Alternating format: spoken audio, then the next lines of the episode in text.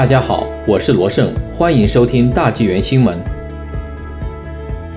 疫情期间，加拿大三大银行盈利增加一倍多。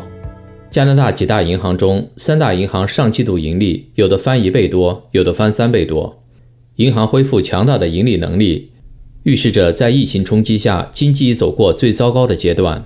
其中，全国最大银行 RBC 截至四月底的三个月里，盈利四十亿，同比增加十五亿元。盈利第二高的是道银 TD，盈利三十七亿，同比增百分之一百四十四。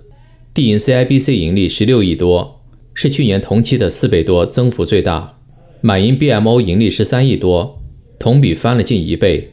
几大大银行中的丰银季度财报下周一公布，专家预计盈利估计也有类似的增幅。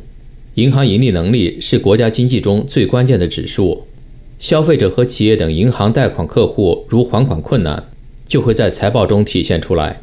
但本周各大银行财报表现都相当亮眼，说明个人和企业未出现还款困难的情况。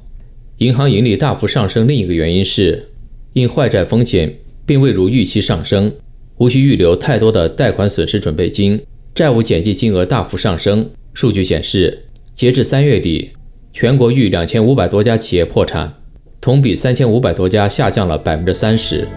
当时国内还未爆发疫情，消费者个人破产率也是类似情况，同比下降百分之三十七。